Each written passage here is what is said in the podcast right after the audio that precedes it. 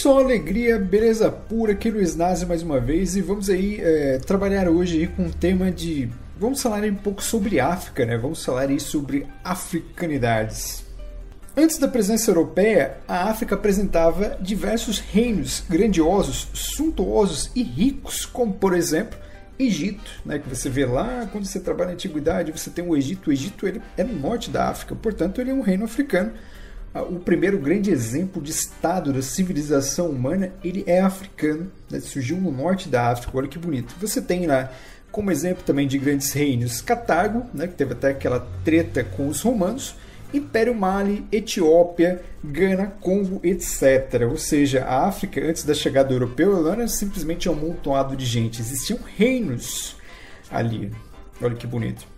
Esses reinados que existiam na África antes da chegada do europeu eram reinados que se organizavam de uma maneira absolutista.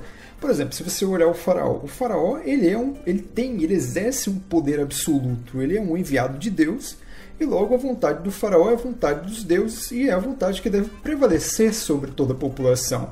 O europeu ele aprendeu o absolutismo com os povos da África. O europeu também tinha esses reis absolutistas lá no século XIV, no século XV, no século XVI, até o século XVIII, quando a Revolução Francesa vai mudar esse panorama. O europeu ele aprendeu o que é absolutismo, principalmente ali observando ali a história do Egito. Então, os europeus eles foram influenciados, a sua forma de, de se organizar, a sua forma de organização, ela foi influenciada também pelos povos africanos, e não o contrário. E além da presença dos grandes reinos, a gente não pode esquecer também que a África aí é considerado o berço da humanidade. Né? A gente não tem lá uma foto registrada lá do primeiro hominídeo, mas através de estudos arqueológicos chegou-se à conclusão de que os fósseis mais antigos dos daqueles que deram origem aos seres humanos estão todos localizados na África. Então, logo, se os fósseis mais antigos foram localizados na África, isso só pode significar que a humanidade surgiu na África e tem uma série de explicações aí bem interessantes porque o ser humano teria surgido na África, até por ser um continente onde você tem aí uma gama de recursos, é um continente que é extremamente quente o ano inteiro. Então a gente sabe que o calor ele favorece a propagação da vida. É por isso que não somente a humanidade surgiu na África, mas como também é, várias espécies surgiram na África também. Né? Então a África é considerada assim o berço da humanidade. Olha que bonita. O pontapé inicial foi ali. E é exatamente por isso que a gente não pode aceitar nunca aquela ideia de que não existe África antes da presença dos europeus. Já existia uma África e ela era bela e ela era forte, ela era poderosa. A presença europeia, ela fez o que? Ela contribuiu para que a África se tornasse nessa situação caótica que se encontra nos dias de hoje, né? Geralmente, quando você pede para uma pessoa falar, perguntar sobre a África, sempre vem aquela ou é a imagem da natureza exuberante, ou é a imagem de crise econômica, de miséria, né? crise sanitária, de todas as maneiras, guerras civis também, uma imagem que as pessoas costumam muito vincular à África. E eu quero que você entenda que isso não existia na África antes da chegada do europeu. Né? O europeu ele vai aparecer ali no século XV, ele vai estabelecer o contato ali com os povos do litoral, vai pegar escravos, vai trazer esses escravos para trabalhar no Brasil, em outros países da América. E no século XIX vai acontecer a famosa partilha de Berlim, né? a Conferência de Berlim, melhor dizendo, em que os países europeus eles vão retalhar a África, vão acabar lá com os reinos, vão acabar com tudo que existia na África e a África vai acabar se tornando aí esse ambiente que infelizmente hoje né, é um continente que sofre muito em relação à questão econômica, sanitária, infelizmente. Né? Isso graças à presença do europeu. Não existia fome na África antes da chegada do europeu. Isso é um fato que é muito importante ser ressaltado. Mas aonde vem então essa visão de que a África é uma consequência dos europeus? Essa visão, pessoal, a gente tem que entender que essa visão que se tem da África como se fosse atrelada à história dos europeus é uma visão que a gente chama de eurocêntrica. A gente não, na verdade, os historiadores do passado estabeleceram isso e a gente reproduz hoje. Uma visão eurocêntrica é uma visão que estabelece a Europa, ó, Euro, Europa, cêntrica, centro, a Europa como sendo o centro de todas as coisas, e logo a história passaria na visão dos europeus. Ou seja, o eurocentrismo é a visão que os europeus têm do mundo. Então, uma visão eurocêntrica da África é essa visão aí equivocada, que a gente já falou lá atrás, de que a África ela só tem a sua história a partir da chegada do europeu. Ou seja, essa visão eurocêntrica ela trabalha os africanos como se fossem seres selvagens, como se fossem seres que, que não tinham uma civilização. Existia uma civilização na África, podia ser diferente do europeu, mas ser diferente não significa que é pior. A África poderia ter evoluído para um outro tipo de, de civilização. Poderia ser melhor ou pior? Não sei. Muito provavelmente seria melhor, né? Porque pior do que está é, é um pouco complicado. Então, essa visão eurocêntrica ela também permeia nas Américas. Né? A gente tem essa visão do europeu sobre nós mesmos. Nós nos chamamos de latino-americanos. Latino-americano é o quê? É o, aquele pedaço da América que pertence, que foram colônias europeias. Então a gente ainda acaba se enxergando como colonos. Sendo que essa é a viagem que a gente ainda tem por fazer, né? que é quebrar esse eurocentrismo, esse processo de quebra do eurocentrismo, que é um processo muito difícil, muito doloroso, exige muito estudo, por isso que a maior parte das pessoas não fazem, infelizmente. Essa visão eurocêntrica também ela contribuiu para essa visão de que nada de bom vinha da África, de que nada que os africanos fizeram contribuiu para o crescimento cultural da população, e isso é uma visão aí que infelizmente permeia a visão aí daquelas pessoas que são racistas que temos nos dias de hoje, né? O racismo que existe no dia de hoje não surgiu do nada.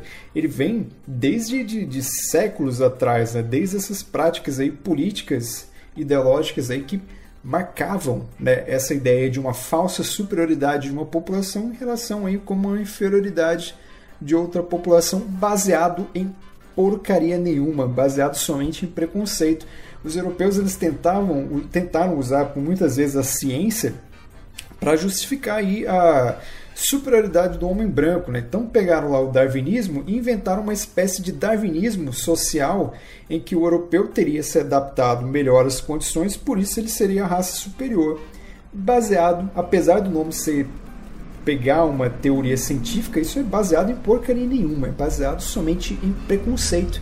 Então, assim como a religião ela foi utilizada para propagar preconceitos, a ciência também foi utilizada de maneira errada também para propagar aí certos preconceitos, justificar atos aí terríveis como a escravidão. Exemplo aí de eurocentrismo. Por exemplo, quando você pega lá para falar, pô, quando você pega lá no começo de tudo, você começa a falar do Egito. Você fala, pô, surgiu lá os hominídeos, etc. Para a história, vai evoluindo até a antiguidade, chega na história do Egito, você fala, pô, agora eu tô vendo uma civilização, um estado montado Egito é alta qualidade. Mas se você pegar como o Egito é retratado nos filmes, em televisões até os dias de hoje, você vai ver sempre o egípcio sendo retratado como se fosse uma civilização branca. Isso é eurocentrismo. Isso é o que? É pegar uma civilização tão grande como a egípcia, olhar para ela e falar: nossa, os egípcios são tão grandiosos que eles não podem ser uma civilização negra, eles só podem ser uma civilização branca. Então você faz toda essa lavagem cultural, você faz toda essa reescrita da história e você transforma os egípcios em pessoas brancas, como por exemplo aconteceu nas novelinhas aí de baixa qualidade de certos canais abertos de televisão, que colocam lá faraós como se fossem criaturas loiras altas de olhos azuis. Não é possível isso, até porque o Egito se localiza no norte da África e a gente sabe que não tem como uma pessoa na África ser branca. A coloração negra na pele é o que? É um excesso de melanina para você se proteger dos raios solares. Então, o tom escuro da pele ele é uma proteção natural àquele meio ambiente, no caso a África. É por isso que o europeu é branco, é por isso que o africano é negro. Né? Então, tudo isso é questão, é uma questão de adaptação, certo? Então, os egípcios eles são a primeira grande civilização humana e é uma civilização negra. Não tem nada de errado você pensar nisso. Colocar os egípcios como se eles fossem brancos, como se fosse uma grande civilização branca, isso é errado, porque você está cometendo aí um ato racista. E por que, que essa visão eurocêntrica ela permeia até os dias de hoje? Se você for parar para pensar, assim que os portugueses chegaram trouxeram os negros e encontraram os povos indígenas no Brasil, houve uma grande batalha cultural travada entre essas três culturas. O Brasil ela é um grande amálgama dessas três culturas. Né? A nossa cultura ela é muito única porque a nossa cultura é baseada nessas três. Porém, a gente sabe que os europeus, como foram aí os agentes ativos da colonização, eles estabeleceram a cultura branca como se fosse superior. Então, por exemplo, 300 anos de escravidão. O Brasil teve exatamente 300. Deixa eu só conferir o dado aqui. O Brasil teve 388 anos de escravidão. Né? A nossa Constituição mais bonitinha, que é de 1988, ou seja, ela tem 32 anos, se eu não estiver falando de uma besteira, se eu não tiver errado o cálculo matemático, ela tem 32 anos. Essa Constituição é a Constituição mais liberal, mais. É, é a nossa Constituição que mais respeita as liberdades individuais. É a Constituição que mais integra a sociedade. Então, se você for parar para comparar 380 anos de escravidão com 32 anos de direitos individuais, você vai ver que esse tempo é muito desproporcional. Ou seja, é por isso que o Brasil ele ainda é racista, ele é um país extremamente racista, ele já evoluiu bastante, evoluiu bastante, óbvio. O grande passo para isso foi acabar com a escravidão, porém, o reflexo desses 388 anos de escravidão, eles existem até hoje. Por quê? Porque aí cai de novo no que a gente falou antes, que é o eurocentrismo, que é você colocar a cultura negra e tudo que permeia a cultura negra como algo inferior, e você colocar a cultura branca como tudo que permeia ela como algo superior. Então, esses 388 anos de escravidão explica muito o que a gente tem no cenário de hoje, que é de racismo, que é de perseguição às minorias. Por quê? Lembrando que quando eu falo minorias não é no sentido quantitativo, não é porque eles são em menor número, mas sim porque eles não têm privilégios dentro da sociedade. Então, por isso que são retratadas aí como minorias. Até porque, se a gente for pegar por número absoluto, a maior parte da população do Brasil ela é miscigenada, ela é misturada, né? certo? Então vamos lá, vou pegar aqui alguns dados aqui, ó. É, todo esse período de escravidão, todo esse período de, de, cultural eurocêntrico no Brasil resultou no quê? Isso explica o racismo estrutural que tem no Brasil. Isso explica por que, o Brasil é um país extremamente racista. Isso explica a dificuldade que as tidas minorias têm para atingir o mesmo patamar de direito e de igualdade isso explica porque as minorias não têm tanto acesso ao ensino superior. É por isso que criou essas cotas. As cotas são uma maneira de você o quê? De você reparar uma injustiça, de você integrar a comunidade negra também ao ensino superior. Né? Empregos, né? então eles têm dificuldades. Isso explica também porque as minorias são marginalizadas e porque sofrem diversos preconceitos. E essas minorias, infelizmente, elas existem numa sociedade que tentam minimizá-las. Ou seja, é fazer parte de uma minoria no Brasil, de uma parcela da população tida como minoria, é o que? É você não conseguir respirar. Aí vem lá o I can't breathe, I can't breathe, I can't breathe, dado nosso querido George Floyd, que seria o não consigo respirar.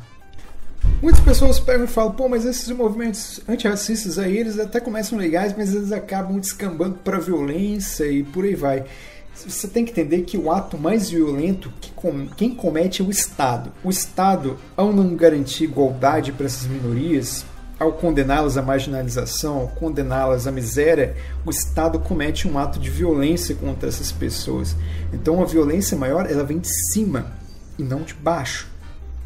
E outra coisa, você não pode desqualificar um movimento inteiro porque algumas pessoas quebraram uns vidros. Ah, o cara foi lá quebrou um vidro, então logo esse movimento não vale nada.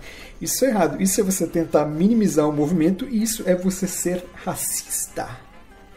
Para você ter uma ideia de como que o racismo é tão grande no Brasil, a história da África ela só vai entrar no currículo, ela só vai entrar na sala de aula, na escola, do jeito que ela deveria ser, valorizando os valores da cultura negra, a partir de 2003. O Brasil tem 1500. O Brasil começou lá em 1500, tem trocentos séculos aí de história.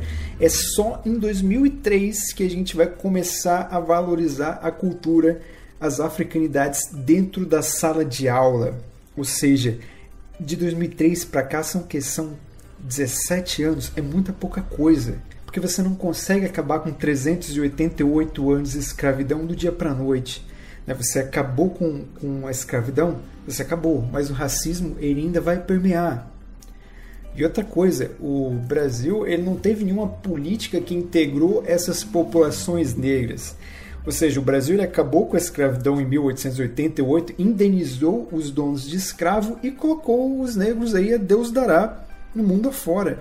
não teve uma política de inclusão, de trazer, de qualificar aquele negro como mão de obra, ou de incluir ele numa escola, ou incluir ele numa universidade para que ele pudesse ter acesso e construir uma vida digna. Não, ele foi simplesmente jogado às margens. E isso vai causar o quê? Quando uma pessoa é jogada às margens, ela vai cair na marginalização.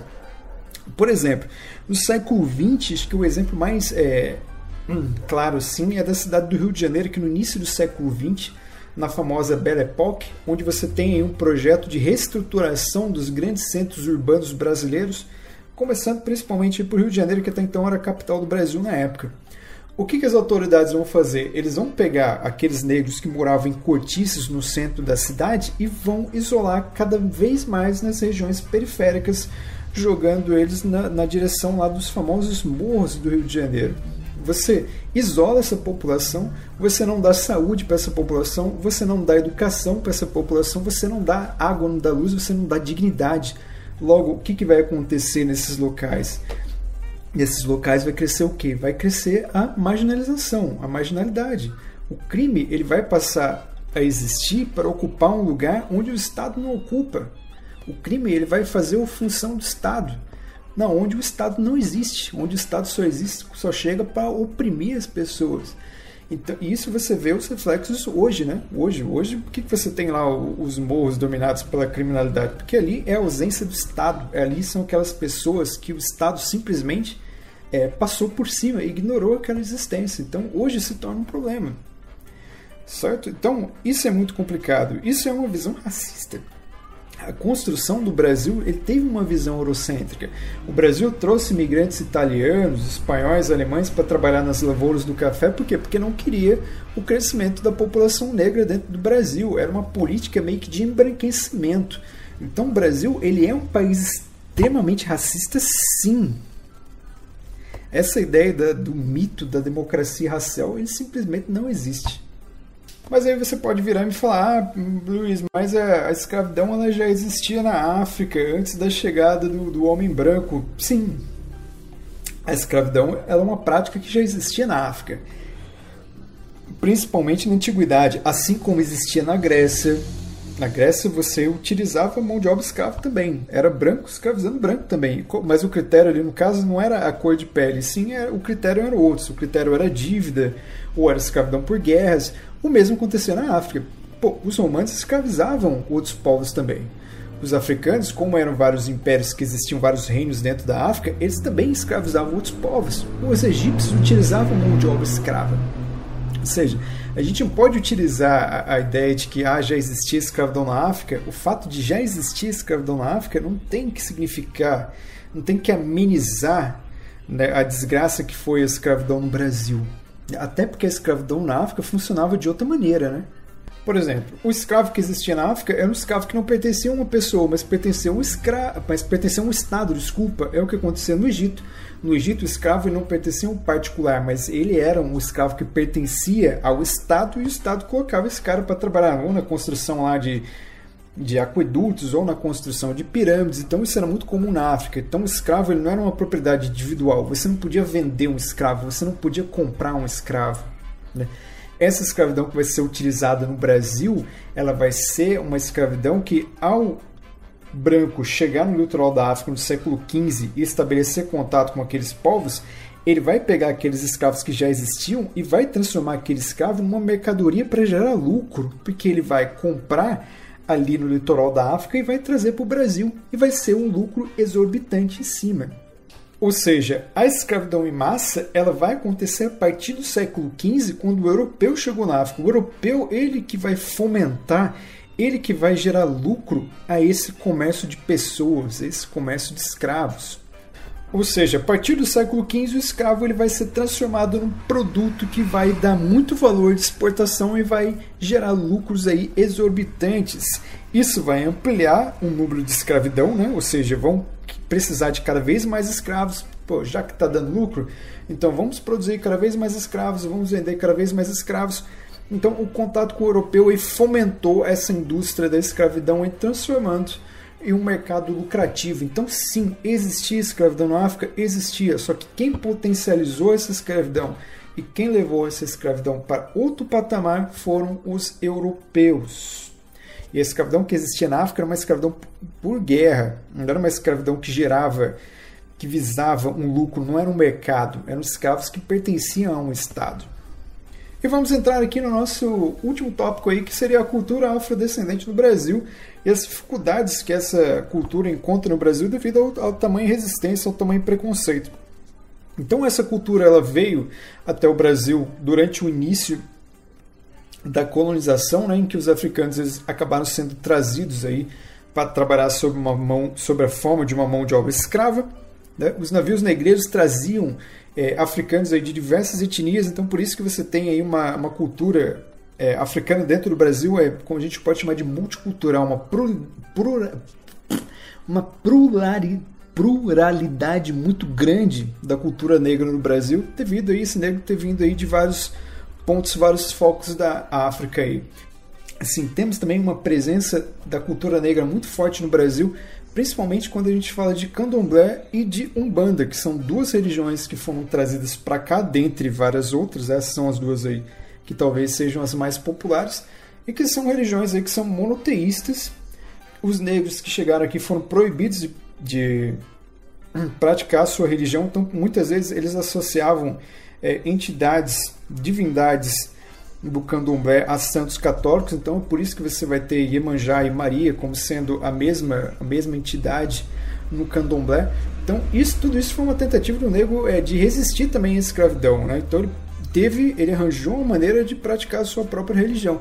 Isso é uma coisa muito específica do Brasil, esse sincronismo, esse sincretismo religioso, melhor dizendo, né? essa mistura.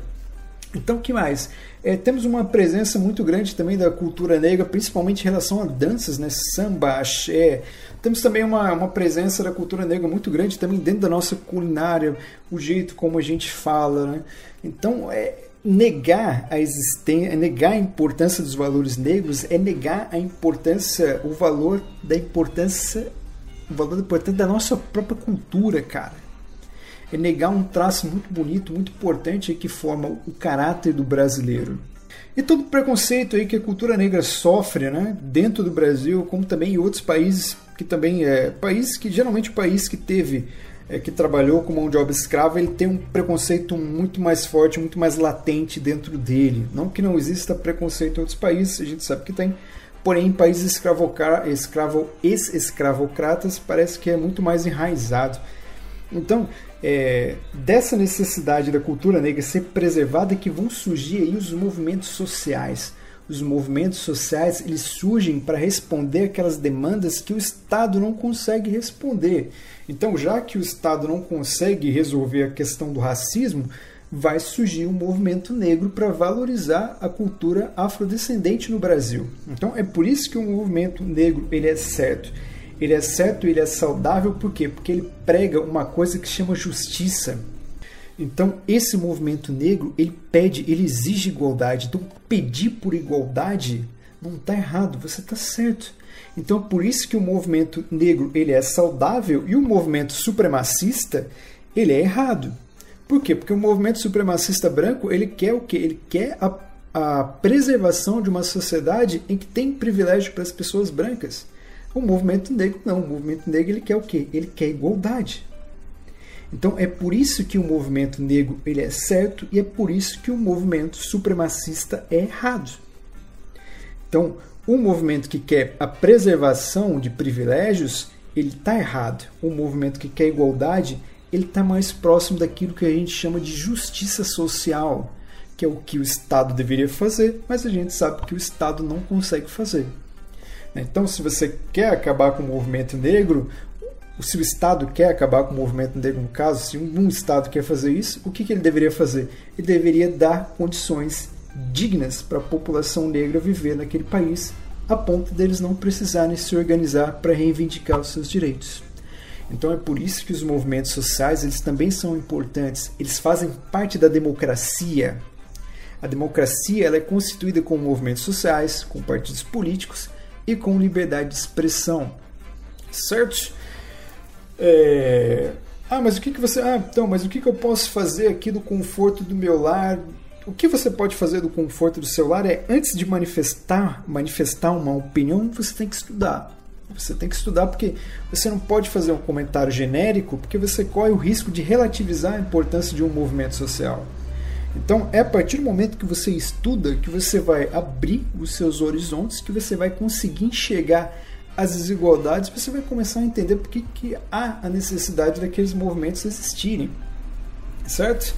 Então, a história da África é muito rica, poderosa e ela não começa com o contato dos europeus. Na verdade, a África é o berço da humanidade. Na verdade, a história da humanidade começou com a história da África. Um abraço, um beijo e um queijo.